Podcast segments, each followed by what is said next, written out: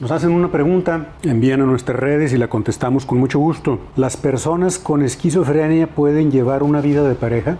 Sí, antiguamente la esquizofrenia como una enfermedad mental grave que alteraba el conocimiento, el juicio de la realidad, era una condición en la cual se consideraba que la persona no podía tomar decisiones de importancia para sí o para los demás, como por ejemplo casarse o adquirir algunos bienes. Ese estado se llama interdicción. Con la psiquiatría contemporánea, tan criticada a veces, con la psicofarmacología contemporánea, viven entre nosotros muchas personas que padecen esquizofrenia que no se les nota en absoluto. Los medicamentos contemporáneos regresan la normalidad a la vida de la persona de tal manera que puede hacer una vida no solo de pareja, laboral, económica, política, de interacción en sociedad, sin que nadie jamás lo sepa.